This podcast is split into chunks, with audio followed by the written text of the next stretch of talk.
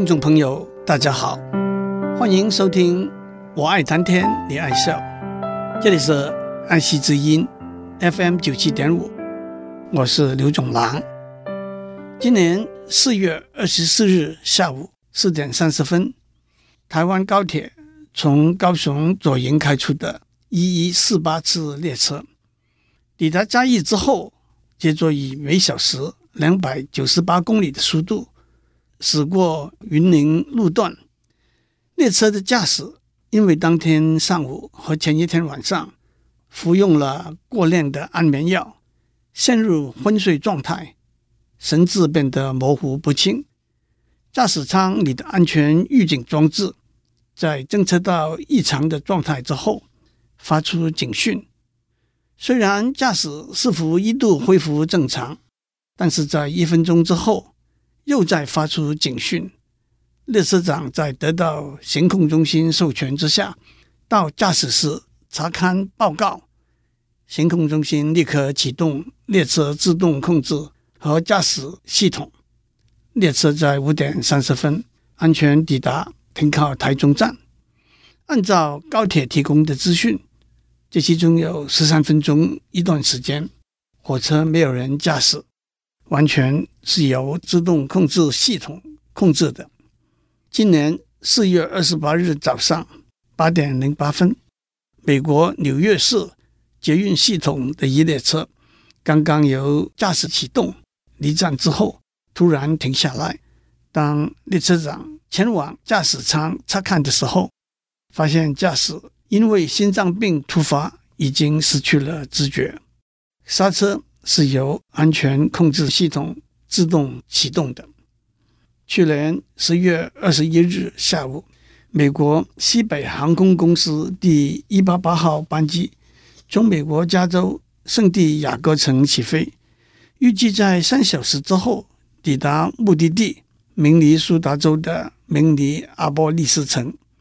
但是在飞机起飞后两小时，大约在丹佛城上空附近的时候，飞机失去了联系，在丹佛城和在明尼亚波里斯城的航管中心都无法和他们建立通讯联系。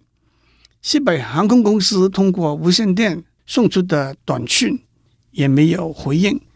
原来驾驶舱里头接收短讯的系统没有收讯的声音提示，也没有自动回复确认收讯的功能。这个时候，战斗机已经准备好。生火待发，比尔时拦截这一步可能是被杀死的飞机。一直在失联七十七分钟之后，那已经是比预定到达的时间迟了十七分钟。一位空服员通过飞机里头的电话去问飞机什么时候开始下降，两位驾驶员才如梦初醒，发现因为两个人聚精会神用手提电脑。处理一些个人的资料，其实，在驾驶舱里头使用个人电脑是违规的。两位驾驶员完全忘了驾驶飞机这一回事。飞机飞过了头，已经超过预定降落的目的地，差不多一百五十英里了。当他们重新和航管中心联系上之后，航管中心反复的询问他们为什么失联。还要求他们做几个盘旋的动作，目的是证实他们的确没有被杀死。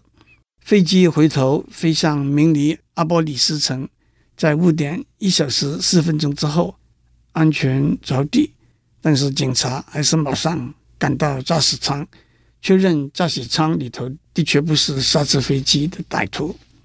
让我再讲一个更离谱的故事：二零零八年二月十三日。一架在夏威夷两个岛之间飞行的飞机，在三十六分钟的航程里头，两个驾驶员都睡着了。飞机飞过了头三十英里，航管中心和他们失去联系达二十五分钟。事后的调查过程中，正驾驶的描述是：在夏威夷耀眼的阳光中，我闭上眼睛几分钟，享受一下阳光的温暖。就睡着了。这几个故事引起了一串有趣的问题。首先，无人驾驶的火车、飞机和汽车到底可靠到什么程度？其实说的简单一点，在没有意料之外的因素之下，控制一台移动的车辆，只要控制的是它的方向和速度。因此，火车、捷运，因为他们在固定的轨道上行驶，方向的控制就简单的多了，而且轨道的状况。也很容易掌握，特别是在飞机场供接驳旅客用的火车，轨道的铺排多半相当平直，行驶的速度也不需要太高，所以许多现在的机场都已经使用无人驾驶的接驳火车。捷运的情形也相似，虽然在一个大城市里头，轨道的铺设或者在地下，或者是架高。会比较复杂，乘客的数量也多得多。目前加拿大温哥华的全自动捷运系统共有三条线，全长六十九公里，是全世界最长的系统。杜拜在二零零九年建造了全长五十公里的一条线，预计在今年八月完成全长二十公里的另外一条线。到那个时候，会超过加拿大温哥华，成为世界最长的自动捷运系统。这样讲来，大家就明白无人驾驶的火车的基本观念并没有两样，只因为火车的速度高到三百公里以上，路面的意外状况也比较复杂比较多，所以感应和控制技术的要求也比较复杂而已。让我们指出。无人驾驶的车辆和飞机系统的发展有几个重要的目的：第一，无人驾驶系统可以增加安全性，感应器的装置可以不断地监控车辆本身机械、电机系统的运作，也不断地侦测车辆外环境的情形，包括路面的障碍物，例如别的车辆、行人和落石，路面的状况。例如下雨、下雪，导致路面湿滑，和突发的现象，例如强风、淹水、雷电、地震等等，然后经由电脑迅速的运算和判断，做出正确的反应。不论是政策的周密和全面性，和反应的迅速和正确，都不是人力可比的。第二，无人驾驶系统可以增加效率。每一辆车会按照乘客人数的多少以及外在环境的参数，自动调整车辆的速度和车厢内部的温度、通风等等，达到节能的目的。但是更重要的，特别以捷运系统为例，控制中心对整个系统所有车辆的行车状态有全面的掌握，可以按照乘客的流量机动的。微调车辆行驶的速度和时间表，维持平顺协调的运转。一个有趣的例子是在捷运系统里头，所有车辆使用共同的电源系统。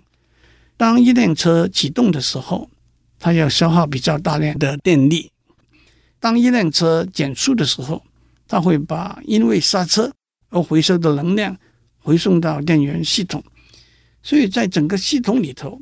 如果把不同的车辆开车和停车的时间点协调过来，那么整个系统的巅峰电力使用量就可以降低。而巅峰电力使用量是和使用效率有密切关系的。第三，明显的无人驾驶系统会减低人事费用。我们不要忘记，人事费用不单是薪水而已，健康检查。和人员的训练费用都得包括在内。第四，无人驾驶系统可以和人力驾驶的系统配合起来，减低驾驶人员的工作量，让他们得到适当的休息的时段。更正如上面的例子指出，当意外发生的时候，取代人力驾驶，避免意外的发生。我们在上面谈到无人驾驶的火车和捷运系统，接下去，让我们谈谈无人驾驶的飞机和汽车。当然，在观念上和在技术上，这些系统都有很多相似甚至相同的地方。不过，飞机和汽车的自动驾驶系统会更为复杂，因为第一，现代的飞机是一个极端复杂和精密的机械、电子、动力系统。它的控制不可能完全由人手操纵，必须靠仪器来帮忙。第二，飞机和汽车的行驶环境比火车和捷运系统复杂。第三，他们没有一个全面的中心控制系统来总管协调。让我们用一些例子谈谈里头的要点。飞机飞行的方向可以沿着三个轴来调整。那就是两个翅膀高低的摆动，机身上左上右的移动和机身上上上下的移动。控制这些动作的基本观念是很简单的，一言以蔽之，就是利用空气的浮力。大家都看过飞机的翅膀后端边缘狭长的一块，那叫做副翼。副翼可以往上垂直的站起来，或者平放。当左边翅膀的副翼垂直的站起来的时候，等于是整个左翅膀的总面积减少了，支撑左翅膀的空气浮力就会减少。同时，右翅膀的副翼会往平放，等于整个右翅膀的总面积增加了，支撑右边的空气浮力就会增加。这一来，飞机就会有左下、右上倾斜的滚动。飞机尾巴有一个舵，舵可以左右摇摆。飞机头尾也会跟着左右摇摆，就像鱼的尾巴的摇摆，驱动鱼的身体的摇摆一样。舵的下面有两片水平的稳定器，稳定器的后端边缘也有狭长的一块。很像翅膀的副翼，那叫做升降器。升降器平放的时候，飞机的尾巴就会往上抬，因此飞机头就会往下冲。当升降器垂直的往上站起来的时候，飞机就会往上爬了。飞机起飞、落地、爬高、降低，古老的时候由驾驶亲自调整副翼、舵。和升降器的位置，现在这些工作就可以完全交给自动驾驶仪器 （Autopilot） 来执行了。另外一个例子是避免飞机在半空中互撞的仪器。虽然在每一个区域范围里头都有飞航管制中心控管在这个区域范围里头所有飞机的位置和航道，但是一架飞机。为了某种原因，突然改变航道，引起和另外一架飞机互撞的危机的时候，因为飞机飞行的速度非常高，飞航管制中心会来不及侦测到这个状况，发出适当的指令，让这两个飞机改变他们的航道。所以飞机上装上避免对撞的仪器，这台仪器不断发出，也同时接受。邻近的飞机发出的讯号，来确定彼此之间的相对位置。当两架飞机的避免对撞的仪器从商户发送的讯号里头发现对撞的危机的时候，仪器会给自己的驾驶员发出改变航线的指令。要点是两架飞机的两个指令必须是相反的。例如，一架飞机要往上爬升。另外一架飞机要往下冲，两个指令的协调必须正确，才能够达到避免互撞的目的。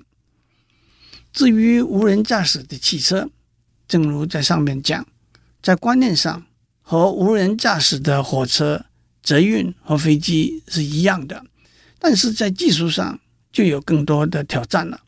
首先，为了方便，大家还是觉得。除了公共交通工具之外，还得有呼之则来，挥之则去，door-to-door service 的私用交通工具。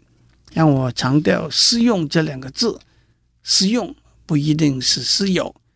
让我们想象，在一个大都市里头，有许多无人驾驶的计程车和无人驾驶的私有汽车，在适当的控管系统底下，我们就可以有一个方便、安全、减低交通拥塞、节省能源消耗的私用交通系统了。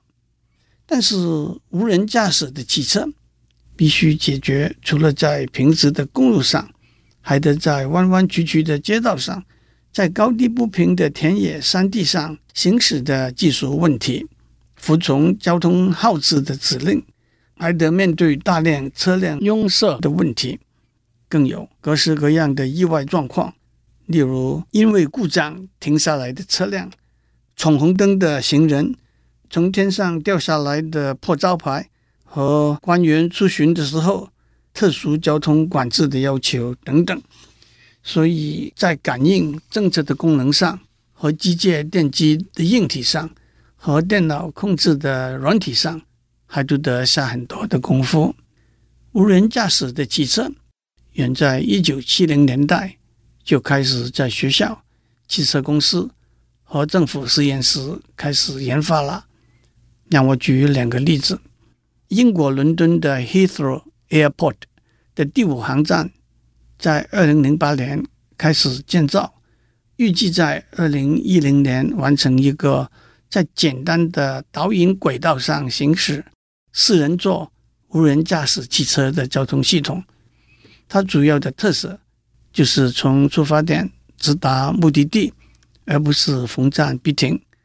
无人驾驶。私用汽车系统的观念在多年以前已经被提出，不过 Heathrow Airport 这一个系统，它将是第一个真正实用的商用收费系统。美国国防部有一个研究部门叫做 DAPA Defense Advanced Research Projects Agency），为了鼓励有应用价值的基础研究，常常提出。被称为重大的挑战 （Grand Challenge） 的研究项目，得胜的队伍可以获得巨额的奖金。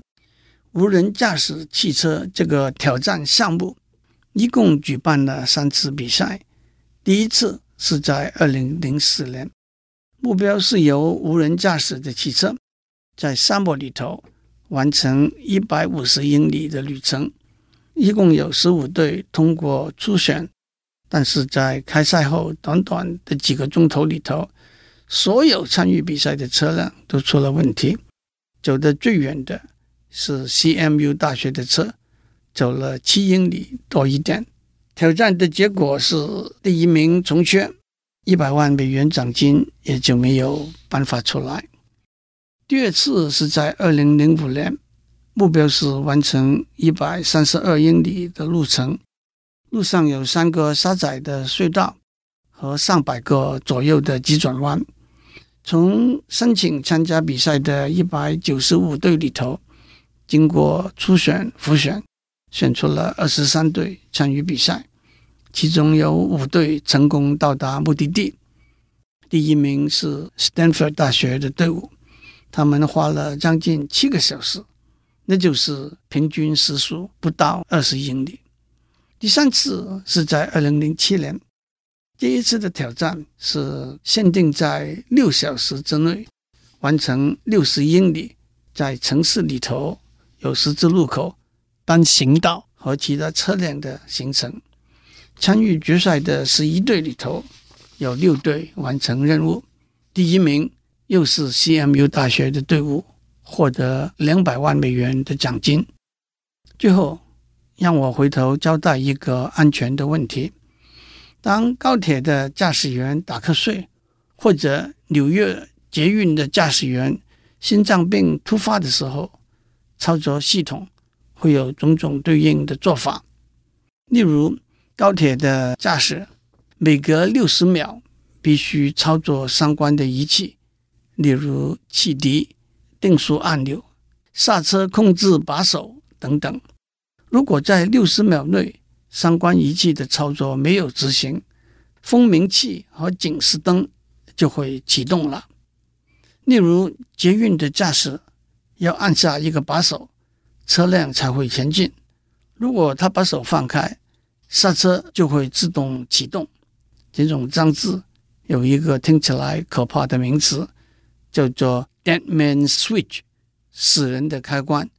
意思正是，假如驾驶不幸身亡的安全开关。讲到这个地方，倒让我想起。《三字经》里头说的“头悬梁，锥刺股”的故事。汉朝的孙敬，他晚上读书的时候，为了避免打瞌睡，就把头发用绳子绑起来，吊在梁上。打瞌睡的时候，头低下来，绳子就把头拉起来，他也就醒过来了。战国时代，苏秦，他读书读到困累。就用锥子来扎自己的大腿，让精神给提起来。这也不正是和蜂鸣器、警示灯、死人的开关有相同的功能吗？祝您有个平安的一天，我们下周再见。